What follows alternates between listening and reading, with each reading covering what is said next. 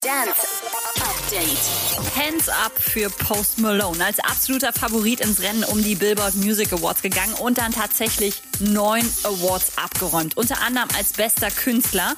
Außerdem gab es Preise für die Chainsmokers, für Cardi B, Marshmallow und für Billie Eilish als beste Künstlerin und beste Newcomerin. Wobei ich ehrlich gesagt ein bisschen verwirrt war über die Kategorie bestes christliches Album.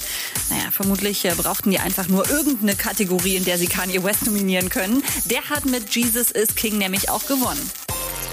Im Juli gab es Stress um ein Konzert von den Chainsmokers, bei dem ganz offenbar die Hygienevorschriften und Corona-Sicherheitsabstände nicht eingehalten wurden. Der Konzertveranstalter muss jetzt mit einer Geldstrafe von 20.000 Dollar rechnen, weil er gegen New Yorks öffentliche Gesundheitsverordnung verstoßen hat.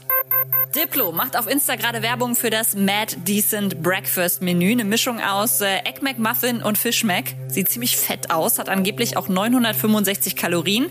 Aber bevor ihr jetzt beim nächsten Stopp am McDrive ordert und enttäuscht seid, dass es das nicht gibt, ist leider nur Photoshop, Leute und Blaster Jacks produzieren einen exklusiven Track für das kommende Videogame Watch Dogs Legion. Release Day ist am 29. Oktober, also am selben Tag wie das Game. Update mit Claudi on Air.